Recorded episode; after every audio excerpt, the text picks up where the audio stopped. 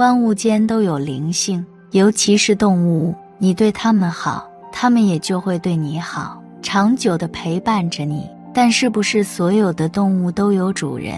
就比如生活中的流浪猫狗，它们非常可怜，没有吃的，没有住所，到处流浪。如果你在街边遇到了它们，可以这样做，能够积累很大的福报功德。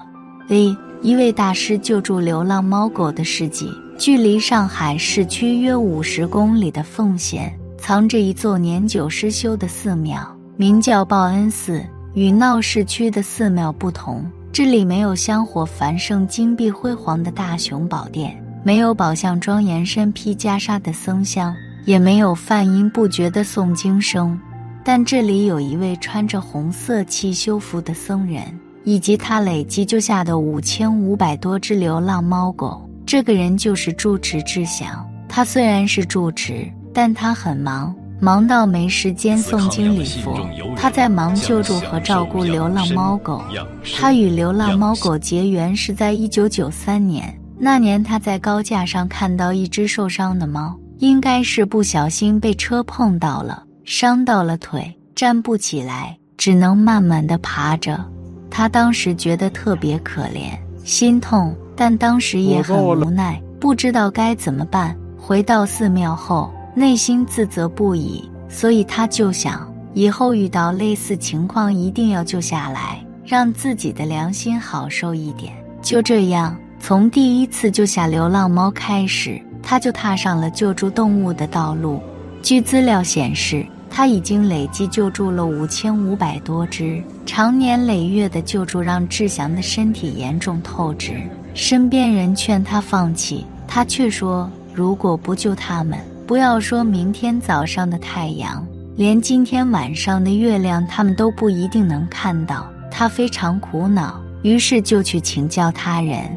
其实一开始他没打算救助这么多，只是在寺庙周围开始救助流浪猫狗。很多人知道后，一传十，十传百，就有人把流浪猫狗给送了过来，甚至把家养患病的猫狗丢在了这里。他曾在监控里看到了好几个把猫狗遗弃到寺庙门口的人，但是对方却理直气壮地说：“你这里不是收猫狗吗？”他很气愤，大声强调：“这里只救狗不收狗，收是什么？你不要了给别人，那才是收，就像是收废品、收垃圾一样。但狗不是，狗是有尊严的。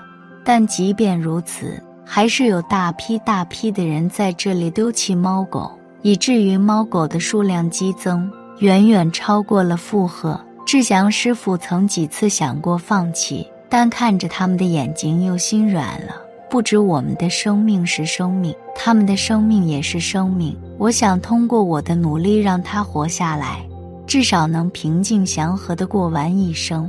如果只是救助，那还好。真正艰难的是照顾。大师说，救回来之后，首先要清点流浪狗的数量，把生病和健康的分开，公母分开，让一家的聚在一起。这样分类后，还要分别对其进行皮下疫苗注射，然后喂体内驱虫药丸，再将体外驱虫药涂在流浪狗背部，最后根据情况放到不同的笼子里。这么多流浪猫狗生活在一起，连吃饭都是个问题。五千五百多只猫狗一个月至少要吃掉三十五吨粮食，这些粮食一部分是从宠物食品公司购买，一部分则是企业和个人捐赠，其中大部分都是零七粮。之前买过最高档的一款是美国原装进口的粮，市面上卖六十多元一斤。结果它有四吨快到期了，卖给我们三块钱一斤，到不到期对我们来说根本无所谓的。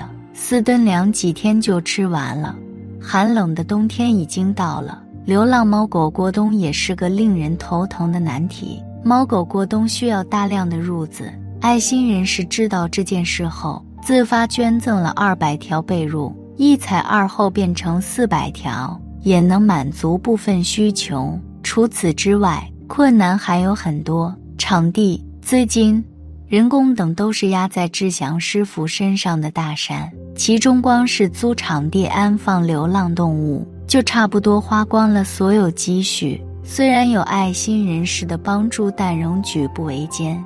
而且为了救助流浪猫狗，他牺牲了全部的个人时间，每天四点钟就起床，一直忙到晚上十一点，几乎没有休息时间。他自嘲道：“时间不够，可以向早晨跟晚上借；体力不够，可以跟未来借；人手不够，只能求千手观音了。”身边人替他感到不值，又没有人逼你救助流浪猫狗，你何必把自己搞得这么累？但他却笑笑说：“你说的对，没有人逼我这样做，如果不做，也没人骂我。但我就是过不了自己心里那一关。”在志祥师傅日夜兼程救助猫狗的时候，有些人却在背地里遗弃和伤害猫狗。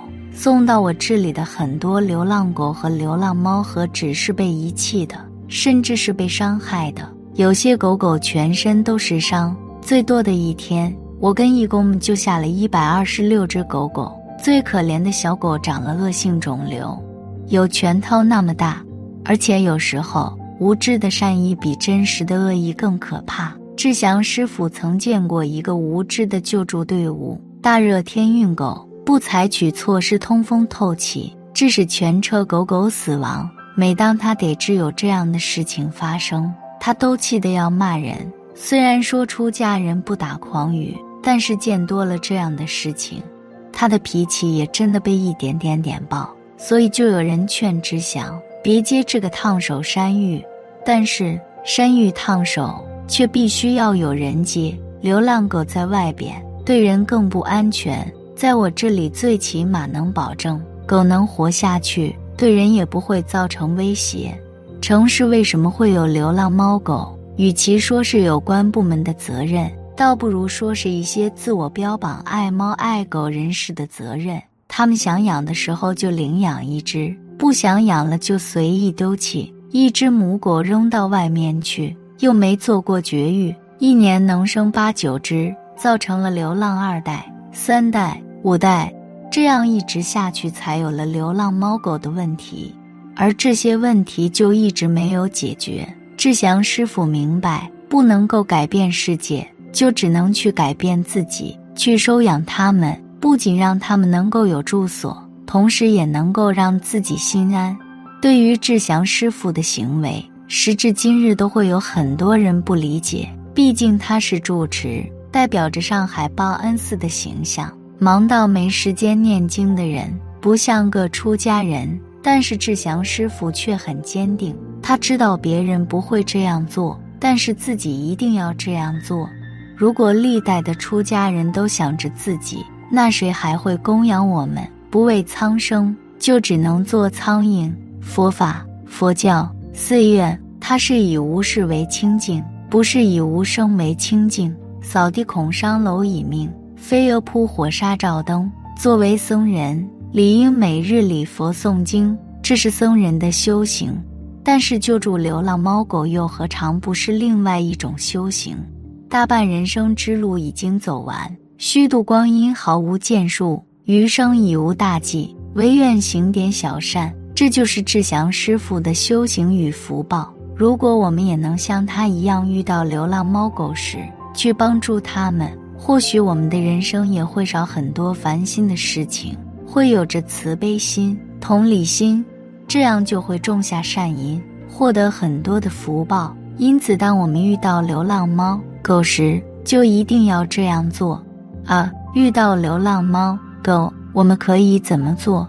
首先要辨别流浪猫咪狗狗是否有主人。一般流浪猫咪狗狗体型较瘦，脖子上没有项圈，毛发凌乱、脏脏的，大多数对人警惕，不易接近。还有些流浪狗狗、猫咪身上会有伤口，一般这样的猫咪狗狗都属于流浪猫狗。其次是赢取流浪猫咪狗狗的信任，在救助流浪猫咪狗狗前。需要让他们信任我们，在给流浪猫狗喂食的时候，不是直接把食物丢给他们，而是固定的放在它们经常出现的地方，在它们吃完后，再次给它们放食物。流浪小动物很容易再次信任人类，多给它们喂食几次，熟悉了之后，它们就不会有攻击性行为。最后就是带流浪猫狗去清洗、检查身体，并带它们去做绝育。当顺利接触流浪猫狗，把它们带回家之后，一定要带着它们去医院做检查，检查身体状况，确定健康程度，接种疫苗等等。而且最好给流浪猫狗做绝育，因为绝育能够使狗狗不再发情，从而避免意外怀孕情况的发生。其次是绝育可以保护狗狗的健康。如果狗狗不交配也不绝育，患生殖疾病的几率会大大提高，并且寿命也会受到影响。总而言之，无论是人还是动物，当它们在最低谷的时候，只要被帮了一下，就这一下很可能就是继续活下去的力量。哪怕你只是给流浪猫狗一碗饭，就能够让它们少挨一顿饿。而且他们会感激你，因为对于他们而言，你就是光的存在。因此，在生活中，如果遇到他们，能帮一下就可以去帮一下，这样你就能够获得很大的福报。